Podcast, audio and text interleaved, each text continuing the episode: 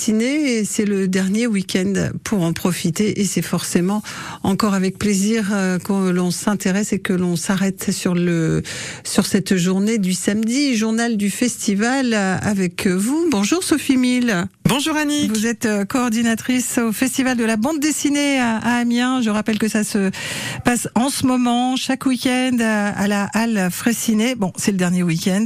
Malheureusement. Celui à ne pas manquer si vous n'avez pas encore euh, franchi euh, les portes de ce beau festival avec une journée particulière aujourd'hui puisque c'est la remise. Alors j'ai dit que c'était à l'Alfreciné, oui, derrière la gare. Hein. Oui, voilà, c'est ça. La remise du prix France Bleu. D'ailleurs, nous serons en direct entre 10h et midi. Tout ça est en partenariat avec Actua BD. Euh, la remise du prix France Bleu, ça veut dire que des auteurs ont été sélectionnés, qu'ils ont été lus, choisis. On aura le, le résultat tout à l'heure. En direct de la Halle exactement, dans notre espace qui s'appelle La Fabrique. Donc c'est la deuxième année consécutive que le prix France Bleu est remis euh, au sein de la Halle Fraissinet en direct. On est très très content de l'accueillir avec une très belle sélection en plus cette année. On a hâte de connaître le nom du vainqueur ou de la vainqueur. Euh, combien de bandes dessinées ont été sélectionnées alors, 10 bandes dessinées sélectionnées et au final. Bah, il y en aura qu'un. il y en aura qu'un. Euh, vous avez euh, votre préférence, vous?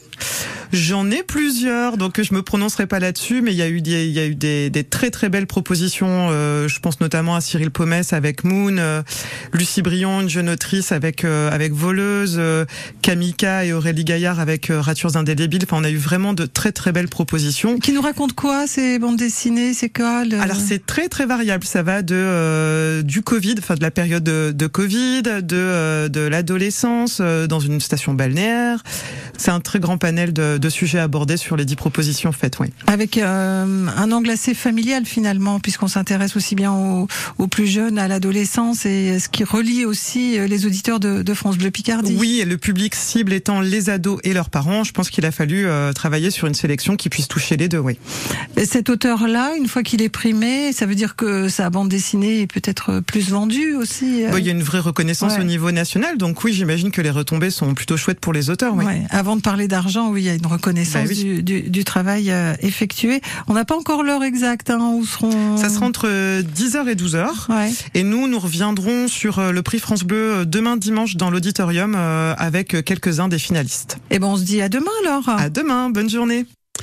Et oui, 10h midi, rendez-vous avec euh, Joseph Laurin, 10h midi, émission euh, spéciale sur euh, France Bleu Picardie. Et pas besoin d'invitation comme va nous le chanter tout de suite Louise Attaque. Solidaire, ce sera tout de suite après, solidaire avec l'Ukraine.